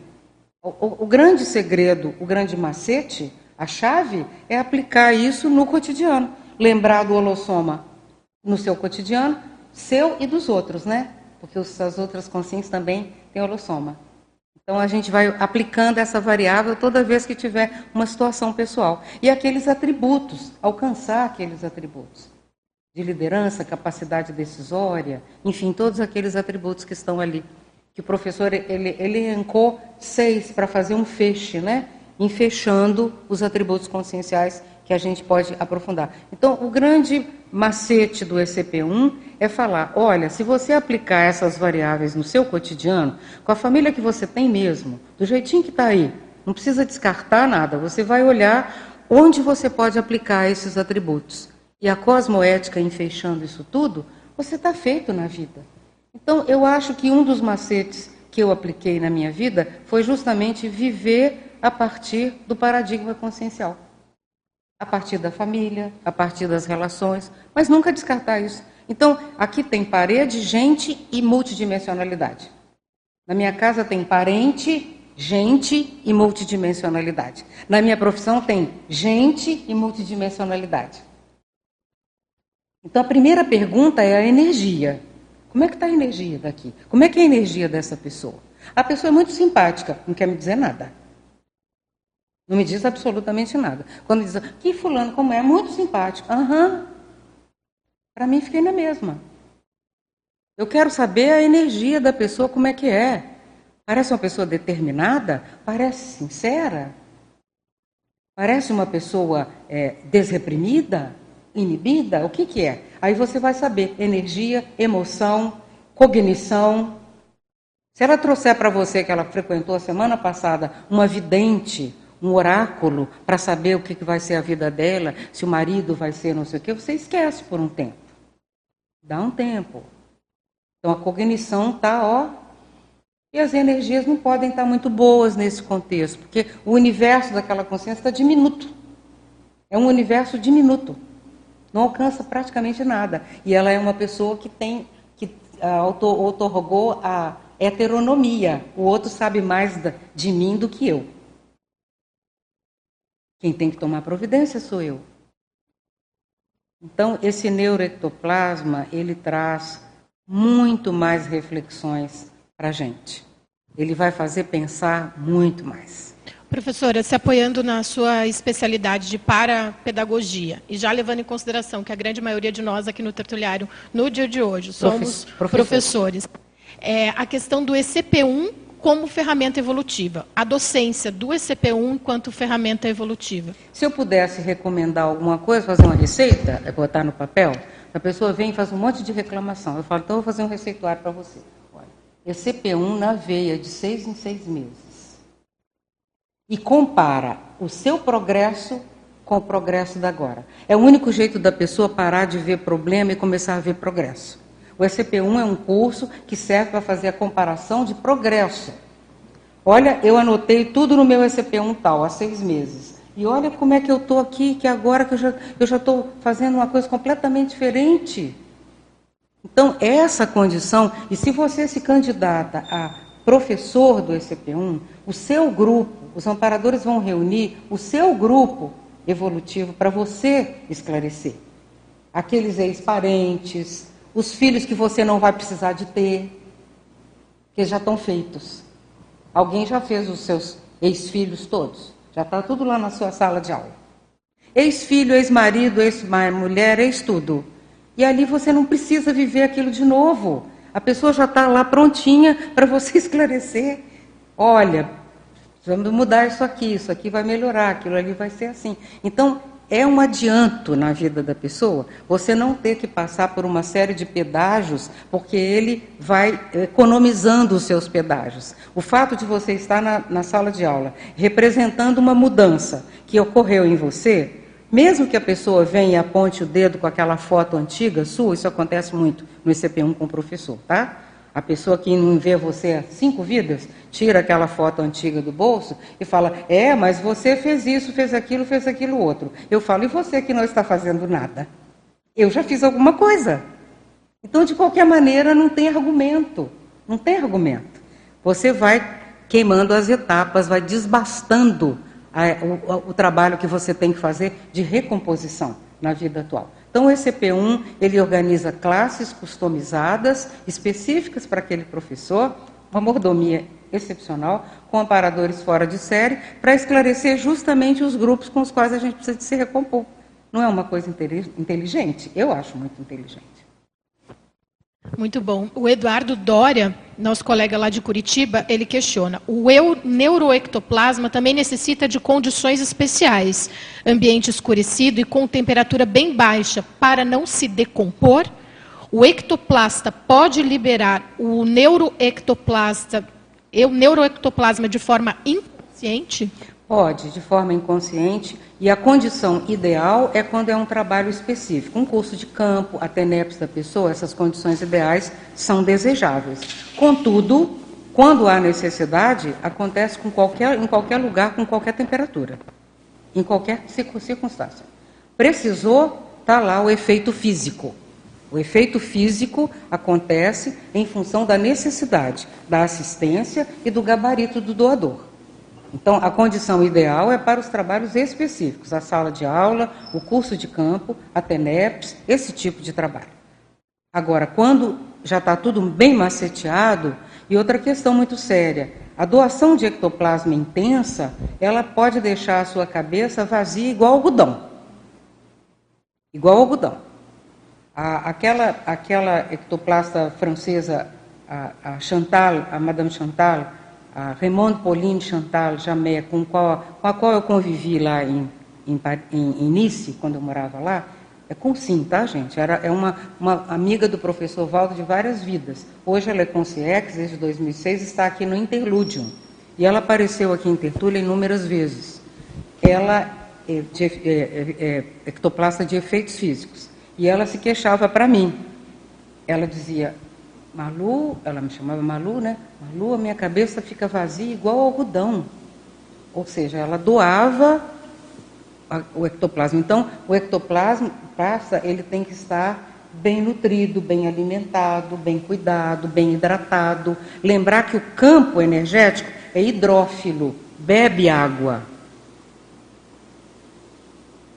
Para dar uma aula de duas horas, eu bebo aproximadamente um litro de água.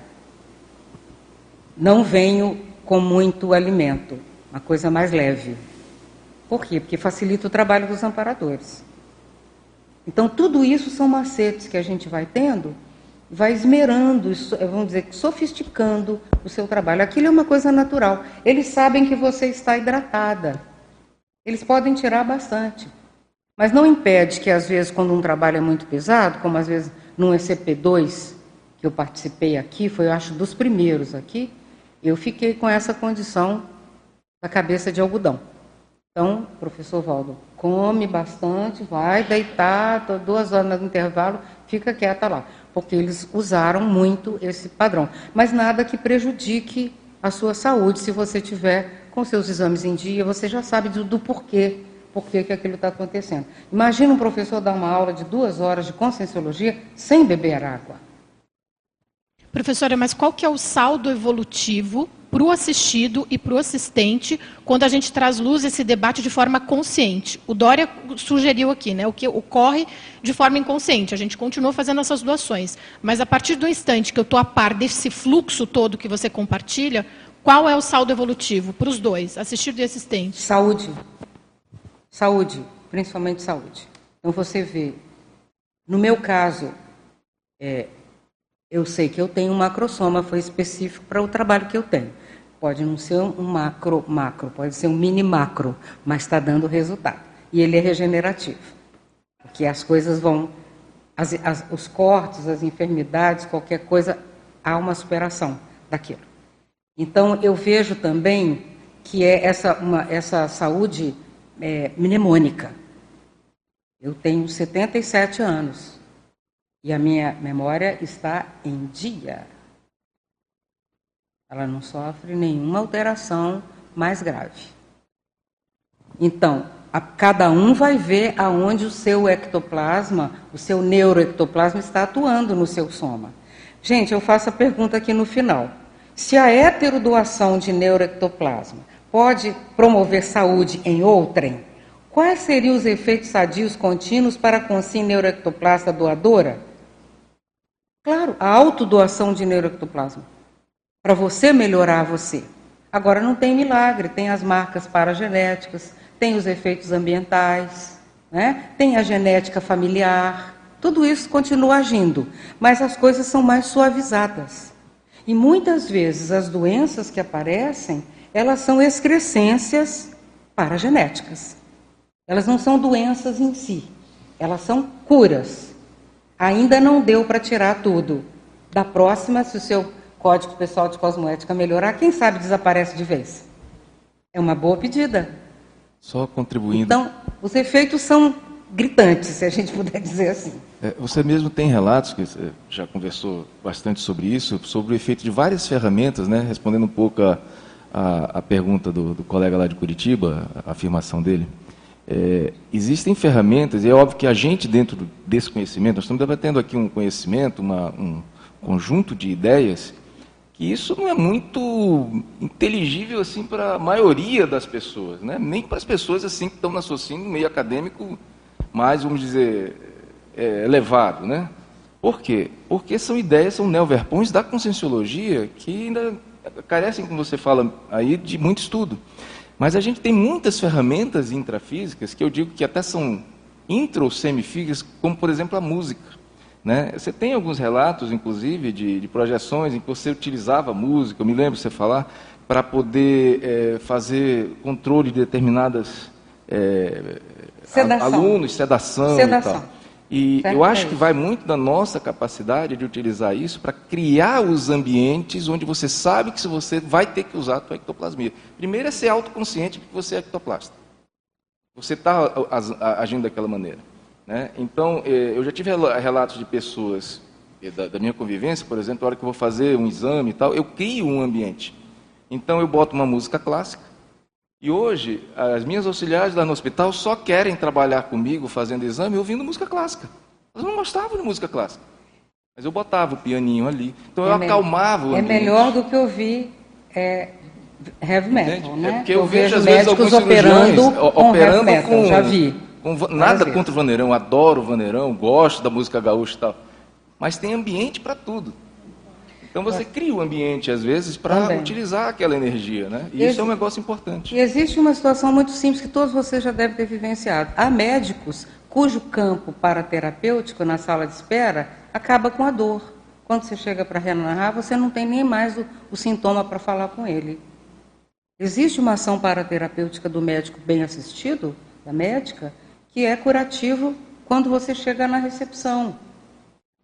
Você chega, então já está, o neuroectoplasma já está atuando ali naquela condição pela evocação do médico, pela assistência que ele quer fazer, pelo interesse dele ou dela em ajudar quem vai chegar. Então, o campo terapêutico dele é um campo energético. Ele fica o tempo todo instalado na sala de espera.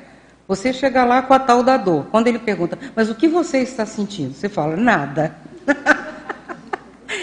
Isso acontece com todos nós, já aconteceu de alguma modo. Então não precisa de ser é, é, conscienciólogo, voluntário, pesquisador, professor, para ser doador de ectoplasma, neuroectoplasma, gente. Isso aí está em todo lado. Isso depende da consciencialidade, da cosmoética de cada um. Agora, a gente que está com essa informação a mais tem um certo para-dever de manter isso muito bem trabalhado, com muito cuidado, dando muito valor.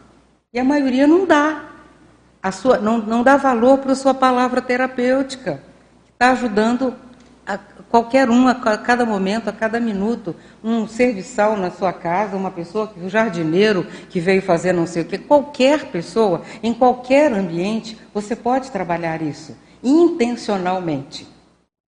Você primeiro você vai acoplar, você vai perceber que você acopla com o aparador da pessoa que está te questionando na hora. Primeiro, primeiro Primeira coisa, perceber o acoplamento do amparo do solicitante.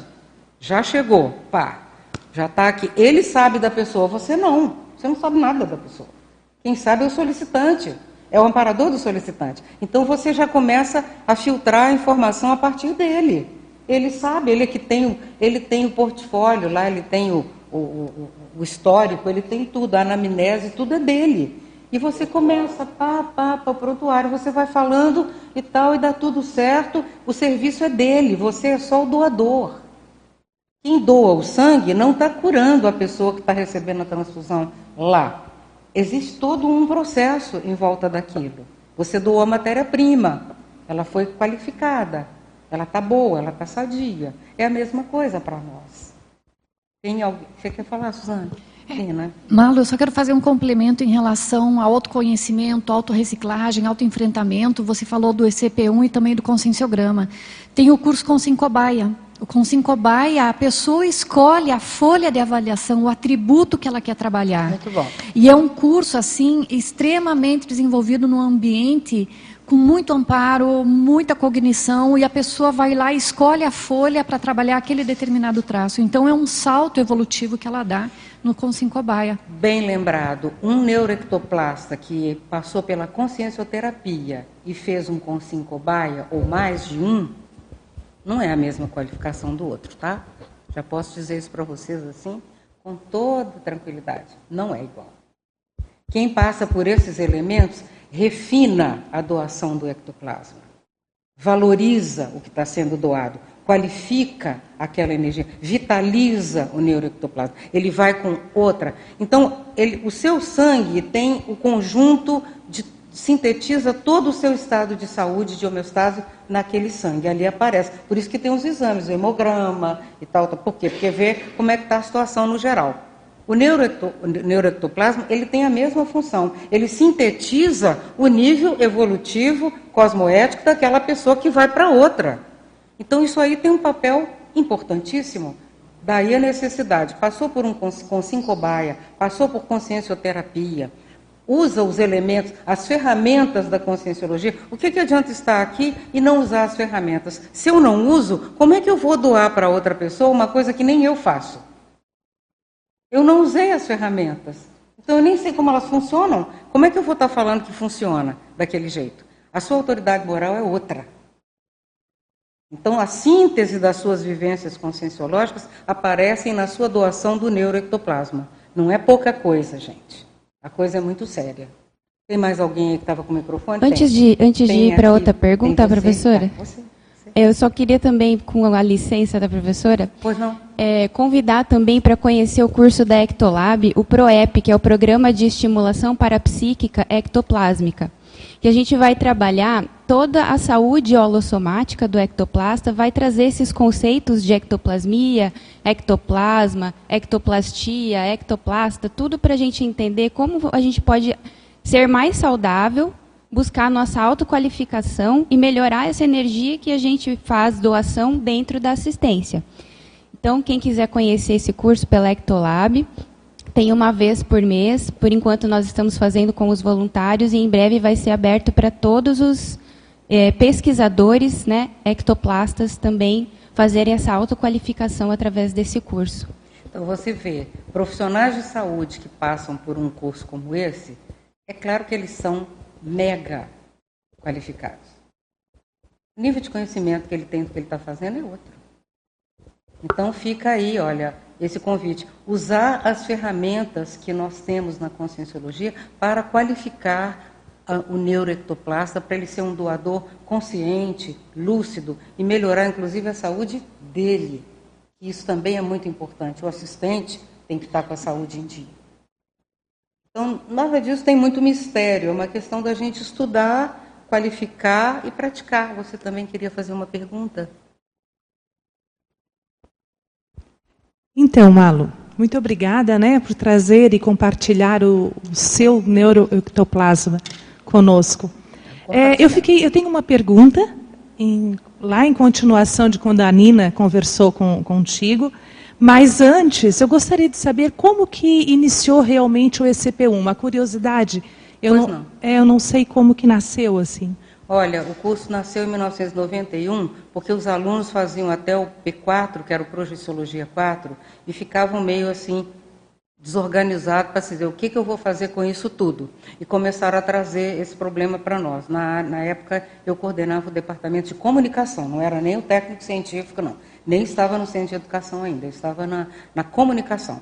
Então, foi essa área que criou o curso ECP1. A proposta foi feita ao professor Valdo, com ele então doou as perguntas do conscienciograma e falou: "Olha, Malo, esse curso em hotel e tudo mais, a pessoa pode entrar na sexta-feira uma pessoa e sair no domingo outra. Agora tem que ter esses cuidados, esses cuidados são os mesmos que hoje se pratica no ECP1 e no ECP2. São as mesmas regras de para-segurança. Ele já deu naquela época, tanto que no manual do curso já está tudo isso escrito. Então ele nasceu assim. Procuramos o hotel, escrevemos o, o, o texto, né, direitinho. A professora Simone Delatour estava comigo nesse período ajudando. Nós duas fomos as primeiras professoras. E nós tínhamos também o compromisso no ano de 91, quando o curso começou, em 24 de janeiro de 1991, fomos para um hotel lá na Serra eh, de Correias, na Serra Fluminense, e é, nós eh, fomos com um grupo de 20 pessoas, ele disse que nós não deveríamos aumentar para mais, que deveríamos trabalhar com esse número de pessoas, de 20 pessoas, e o professor ainda orientou que eles fossem filmados. Todos os depoimentos, tudo fosse filmado. Então, durante os nove cursos que ocorreram em 91, foram todos filmados. Essa documentação toda está na aula memória. Eu levei ao professor Valdo o que, que ele achava que deveríamos fazer com esse material, que se deveríamos descartar, queimar, fazer o que? Ele disse não, é preciso guardar lá na reserva técnica.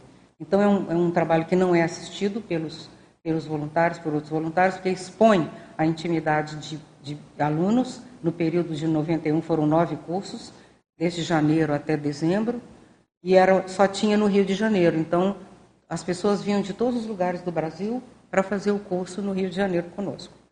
Então, essas, essas filmagens todas existem, são material de pesquisa na memória e ele nasceu desse modo. A partir de 93, março, foi criado o ECP2 para dar continuidade como um campo energético, professor, porque o professor já fazia aquelas reuniões do EM em campo energético conosco, já existia esse trabalho. Como já existia no Centro da Consciência Contínua também, os trabalhos de quarta-feira ou pós tertúlia projeciológica no sábado, que ele também dava.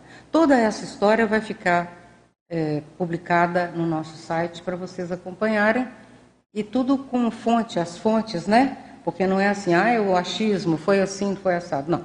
É tudo testemunho ocular e participante direto e a partir da documentação que a gente tem lá na, na, na, na Holo Memória, tá? Então, isso aí satisfaz a sua dúvida. Satisfez, é? sim, bastante.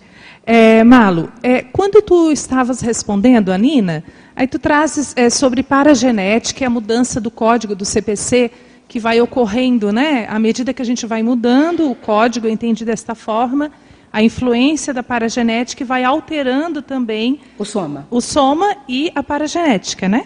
Sim. Então, eu fiquei refletindo se se a gente avaliar né, a construção da conscienciologia sobre a superintendência né, da Serenona Monja, se essa, essa evolução da paragenética das consciências, há por trás disso uma influência dos serenões para um objetivo maior, assim, heurubexológico até. É, você pegou a linha aí mais fina da coisa, né? A, a para-reurbanologia ela também alcança a mudança da paragenética da raça humana. Ela já vem acontecendo ao longo do tempo. Mas nós somos os cobaias atuais. Para um Homo sapiens sereníssimos, é preciso começar a mudar tudo, começando para o cérebro da gente, né? Então a, a mudança já está no ar. Para alguns, mais que para outros. Por exemplo, o, o nível da desperticidade já é um nível que dá para perceber isso aí mais. Entende? Da desperticidade ou da semidesperticidade, porque existe também períodos que a pessoa já tem de desperticidade e ela tem períodos, e ela tem interrupções, ela tem hiatos ainda nesse processo. Não é o total. O total significa que implantou, que já está tudo assentado. Nós estamos vendo ensaios, ensaios de uma nova genética humana, a partir da paragenética conscienciológica, consciente, lúcida, código pessoal de cosmoética, para reurbanologia, para mudar a raça, né, gente? Se a gente também quer mudar de planeta e de procedência, vamos ter que trabalhar duro, né? Tem que trabalhar duro. Porque senão a gente fica ainda muito renquenha aqui nessa dimensão intrafísica.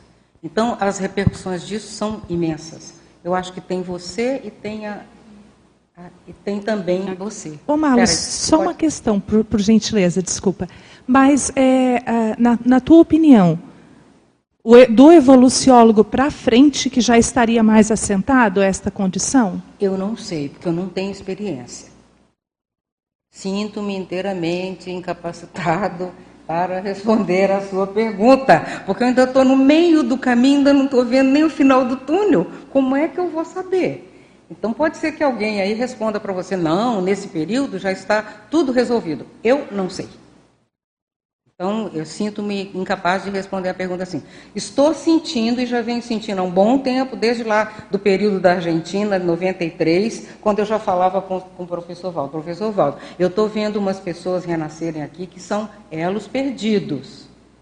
Uh, uh, para o campo de futebol, sai de lá, mata 450, o outro sai também com tacape. Então, ele, os elos perdidos estão soltos, Jurassic Park em tudo quanto é lugar. O que está rolando? Foi que ele começou a falar da questão da reurbanização. Gente que nunca nasceu está nascendo. Aquele povo que está sem nascer há um tempão, o u, u, u, tribo, tatuagem, piercing, Massa, que chama massa, aquilo da Idade Média que rodava aquela bola assim, cheia de finco, para jogar nas pessoas. Skinheads. Tudo isso está no mesmo padrão. Entende? Então tem isso de um lado e do outro o experimento serenológico, ocorrendo paralelamente. Em qual pedaço que a gente está? Qual pedaço que a gente já consegue entender, vivenciar? Porque não adianta só entender pela questão teórica. Tem que saber se você já tem os exemplos e se você já tem um arremedo de alguma coisa com você. Alguma coisa mudou na minha, na minha holossomática nesse período aí de três décadas. O que, que vem a ser isso? O professor Waldo falava assim: e eu não sei como é que eu vou fazer com vocês, soltar vocês de novo na sociedade. Vocês são os meus monstros. Ou seja, maceteou a pessoa toda para microchip, alterou para a genética, a pessoa já é assim, não é um Frankenstein porque é uma coisa sadia, mas ela já está toda maceteada, esquisita, diferente de todo mundo. Fora da meta, fora da curva. E depois, na parte médica, isso aparece. Quando você vai tomar uma medicação que é inócua para todo mundo, você quase morre com aquilo. Para o outro nunca aconteceu. Não, mas nunca aconteceu. Tanto aconteceu que já está acontecendo. Acontece comigo. Por quê? Porque o soma foi todo mexido. Nessa fala do professor Valdo, a gente tem até que prestar atenção, porque a tendência é também que nós comecemos até nos tornarmos um pouco antissocial, porque a gente começa a olhar para esse mundo que a gente está, que a gente fazia parte, ou faz parte, né? Mas não é bem aquilo Fica que a complicado. gente é hoje em é dia, bem né? complicado. né? É difícil, a gente tem difícil. que reconhecer. Não transita com facilidade, não transita. De vez em quando, é bom, por isso que é bom ver os programas de televisão. Eu gosto muito de assistir aquele programa que tem, tem é, na, é na Home and Health, na Discovery, que apresenta aquelas teratologias, o pé da pessoa que parece uma planta, a cabeça que ficou desse tamanho para cá. Eu fico olhando os experimentos paragenéticos extraterrestres. Porque simultaneamente estão vindo as outras raças para cá também, as outras paraetnias. E elas estão sendo cruzadas aqui. E a gente vai olhando. Tem o pré-mãe, aquele caso. Mas aquele caso não é o único. Estão acontecendo outros, outros casos. Uns dão certo, outros não dão. Então a gente tem que ficar de olho em todas essas movimentações, porque são movimentações ectoplásticas, paragenéticas, paraserenológicas, para reurbanológicas. Tudo isso está dentro desse bojo. Por isso que a gente tem que ficar abrindo toda hora essa cosmovisão para entender melhor esse contexto. Mas fala que você tá, já está aí para falar há algum tempo. Então, Malu, eh, eu tenho curiosidade da tua experiência, por exemplo, assim, você tem sinalética específica quando você está doando neuroectoplasmia? E o que, que você poderia dar de sugestão para nós, como uma, digamos, receitinha de bolo, como aprimorar cada vez mais a nossa neuroectoplasmia. Claro, tem a ortopensinidade, a cosmoética, mas tem alguma coisinha que, que você usa específico? Não sua? é nem que eu uso, os amparadores fazem. Por exemplo, quando vem uma solicitação de uma pessoa, qualquer que seja, pode ser no elevador, na rua, em casa, um colega voluntário, qualquer pessoa. A pessoa traz aquela, aquela situação, ela começa a comentar aquilo. Tudo mais desaparece. Aquela pessoa é a única no mundo, não tem mais nada ao seu redor. Acabou. Não interessa o lugar que você está mais, você não percebe mais o que está rolando. Acabou. Eles afunilam a conexão com aquela pessoa para cérebro a para cérebro. E é a partir daí que eles vão começar a trabalhar. Então você simplesmente faz a adequação do seu mecanismo paracerebral para eles trabalharem. Eles vão trabalhar. Eles fazem então a biparacerebralidade com você, está aqui no nosso trabalho, tá? Para vocês consultarem. Faz a biparacerebralidade. Junta o, o paracérebro dele com o seu. E você começa a falar para a pessoa, mas você já está em outro contexto. Você já não está mais naquele ambiente físico, não diz mais respeito àquele lugar, nada. A pessoa desaparece tudo, só tem a pessoa no mundo. Não tem mais nada para você. Então não há uma distração, não há um, um, um vamos dizer, um, algo que te estimule fora, nada. A concentração é total em cima da pessoa. É como se você estivesse numa cirurgia. A concentração precisa ser total, o ambiente tem que ser total. E eles parametrizam tudo, eles organizam tudo. A parasepsia, tudo que vai ser necessário. A pessoa não é incomodada naquela hora, o cachorro não vem, não há chamada externa, nada. Tudo some, porque eles estão no controle daquela situação. Por quê? Porque aquela pessoa tem mérito. Óbvio. O mérito não é seu. O mérito é dela. Ela desencadeou aquilo tudo. E muitas vezes isso ajuda muito a recim, porque você vai ver aquela pessoa que aparentemente ninguém dá muita bola, que não tem assim muito coisa, não sei o quê, e ela é a personalidade mor. Acabou o resto. Acabou você. Você some. 93, quando eu fui perguntar ao professor Walter o que eu precisava para fazer a TENEPS, ele me deu quatro variáveis. Uma delas foi: esqueça você. É uma técnica de, de neuroectoplasma, porque ela tira você de circulação e você só é o aparelho doador daquilo. Acabou o assunto. Não precisa fazer mais nada. É, o seu papel é aquele. Não precisa de fazer mais nada. Então a gente fica botando muita, muita coisa, inventando muita coisa, e essas situações são sofisticadíssimas e as mais simples que tem essa abstração total do que está rolando em volta. Total. E, e aquela pessoa é a celebridade do momento. É para ela que tudo é dirigido. Isso eu posso te falar porque acontece bastante comigo. Quer falar? Está faltando mais alguém? Está faltando a Érica. Tá bem. Vamos lá. É, bom dia. Malo, é, em função da sua conexão intensa com a França e da sua riqueza de neuroléxicos, eu te pergunto se você já aconteceu, assim, como é a sua experiência de TENEPS lá, da questão da, da neuroectoplastia para a formação de neuroléxicos para as consciências lá. Não entendi a sua pergunta. Assim, se a sua TENEPS, por exemplo, na França, é mais intensa, utilizando mais a neuroectoplastia para ajudar na formação de neuroléxicos para as consciências lá. Eu não, não tenho uma experiência assim que eu possa te trazer isso dessa forma, não. Eu noto, Patrícia, é que eu tenho incluído cada vez mais neologismos nos meus trabalhos.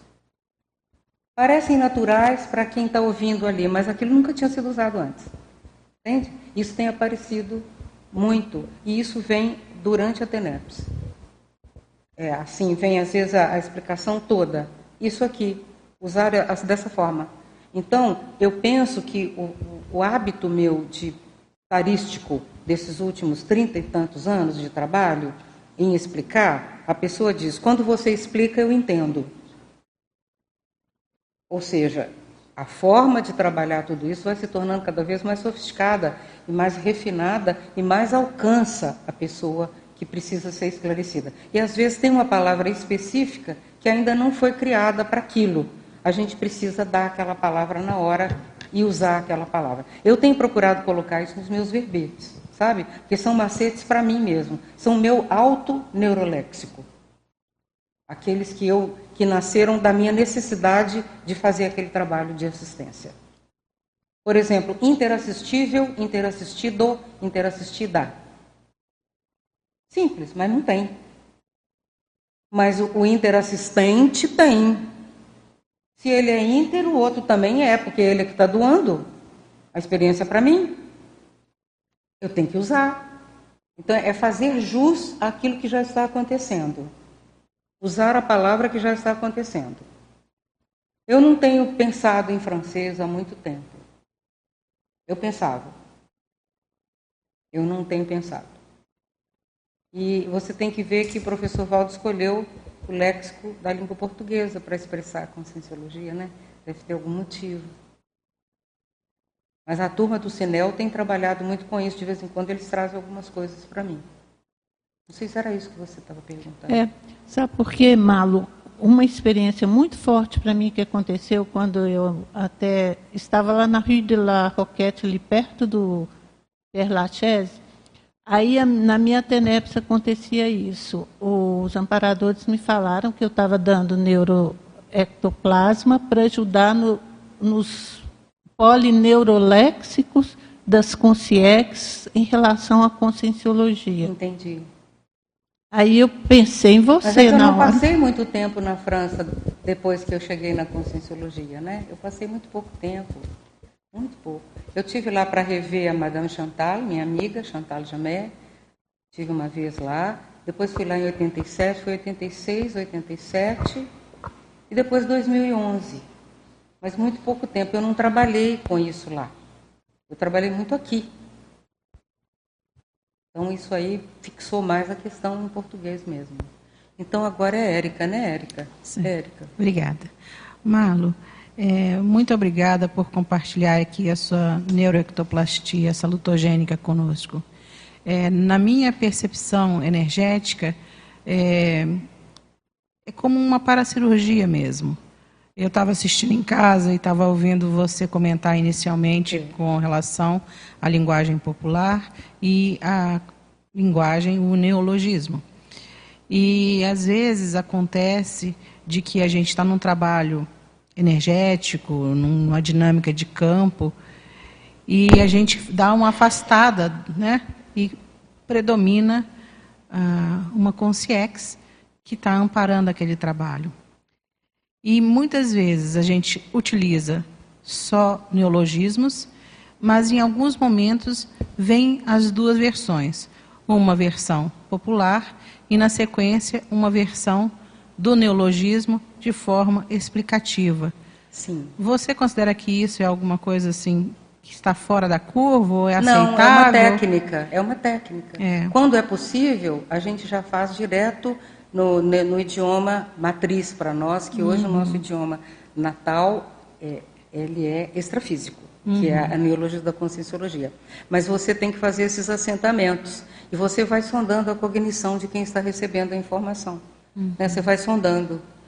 Então, Sim. isso aí é muito sério. Quando a gente foi trabalhar lá no Paraguai com os educadores rurais, falando de conscienciologia, fazendo workshop de bioenergias, dando aula para eles e tudo, teve gente assim sentada na, na, na, primeira fila, freira com aquela cruz desse tamanho sentada, o outro, o outro senhor lavrador, assim, agricultor, de pé no chão, e a gente falando programação existencial, que é aquilo que a gente faz aqui, que executa na vida. Ele dizia, não, eu sei o que a senhora está falando, a senhora está falando da missão de vida, que é isso que eu falo com os meus alunos.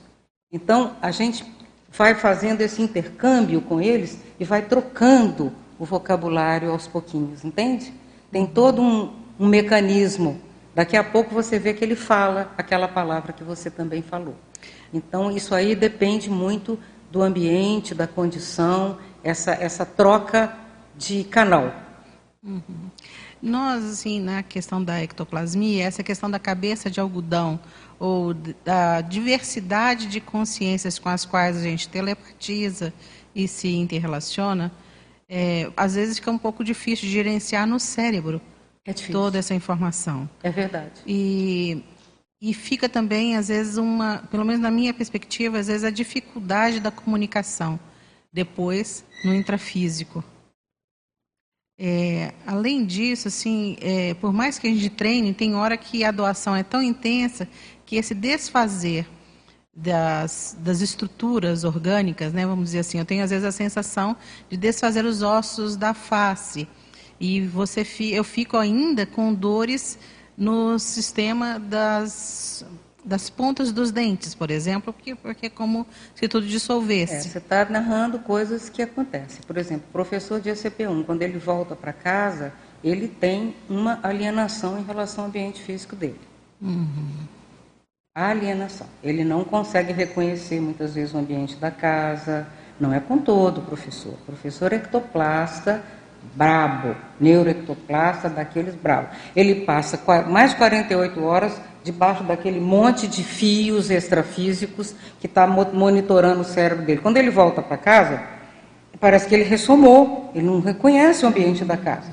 Precisa um tempo para voltar, falar com as pessoas normalmente, porque ele passou muito tempo no extrafísico. Se ele passa pelo processo da neuroectoplasmia no nível que eu estou falando, tá? Então, o professor Valdo recomendava a gente, quando chegar, trabalhar com as plantas primeiro, para ir tomando pé, para você ir voltando. Por exemplo, eu, às vezes, dependendo do verbete que eu estou defendendo, do trabalho que eu estou fazendo aqui, eu não lembro uma palavra que eu falei quando terminou. E a pessoa fala comigo, eu vou ficar um pouco voando. Eu estou lúcida, eu sei o que está rolando, está tudo certo. Mas é, é o estado consciencial de ficar nesse estado especial para poder fazer isso, é que ele demora a sentar de volta às vezes. Eu não sei, deve ter outras pessoas aqui que já passaram por isso. Nós ainda temos alguns minutinhos? Tá. Diz que não. Muito obrigada. Então, é, é, e, a, e a quem estava para perguntar dois, ainda? não dá mais, professor? Gente, não dá. Então, agradeço muitíssimo. Eu queria dizer para vocês que a, a, a, ectoplasmia ela tem várias gamas. E uma dessas gamas é esse livro que está aqui, que é um livro materializado pelo Mirabelli para mim, na casa do professor Valdo, de dia, no sol, com tudo assim, claro, como, eh, como agora, assim, no chão. Assim, esse livro. Esse livro é um livro de uma escritora francesa chamada Louise Collet. Meu nome é Maria Luísa, né? Ele, chama Louise Collet. Ela aqui é uma mini biografia de personalidades é, importantes. Pico de La Mirândola, ele vem lá desde o início do século XI até os dias até o século XIX. Essa é uma escritora do século XIX. Ela é contemporânea de Balzac. Então, esse livro não desmaterializou. Alguns efeitos físicos que eu vivenciei de objetos já desmaterializaram. Esse livro nunca desmaterializou. Então, é para mostrar para vocês que, desde o neuroectoplasma que vem lá, que ele é objetivo, mas invisível, para a maioria ele é subjetivo, até o físico, até aqui, os amparadores podem trabalhar de muitas formas. Então, é bom a gente ficar de olho para ver como é que esse processo acontece, para a gente ter vamos dizer, cuidar de si como um doador de ectoplasma. Cuidar de si como uma consciência diferente, veio aqui para fazer um serviço. Isso não é nenhum mérito especial, nada disso. É trabalho. Se tem trabalho, é porque está devendo muito. Então é bom a gente ter isso claro para não ficar endeusando gente que faz efeito físico. Sabe? A maioria de vocês não passou por experiências assim e eu passo desde criança e a, profe, e, a, e a Chantal, que é essa minha amiga, é uma ectoplasta de efeito físico famosa no passado. Pessoa conhecida, amiga do professor Val. Hoje ela ajuda aqui, ela ajuda com umas enfermeiras, sabe, que ajudam aqui. No, no, eu falo aqui que é no, inter, na Interlúdio. Ela trabalha na Interlúdio. Então é bom a gente saber desses detalhes todos que acontecem nas melhores famílias. Pode acontecer com qualquer um. Eu agradeço muito a equipe, o convite. Desejo muita saúde para todo mundo. Eu estou aqui substituindo um professor, Isso. então muita saúde para todo mundo. Todo mundo fique muito bem. Vamos explorar mais essas ideias, essas informações. E agradeço muito pela oportunidade. Nós que agradecemos a professora Malu Balona pelo exemplarismo teático, pela ajuda também em relação à equipe da tertúlia matinal. E nessa tertúlia matinal de número 341, nós tivemos 150 espectadores simultâneos, 440 acessos e 46 consciências presentes aqui no tertuliário. A todos e todas, excelentes reflexões, uma boa semana e excelentes reflexões sobre a doação lúcida da ectoplasmia e até o próximo domingo em mais uma tertúlia matinal.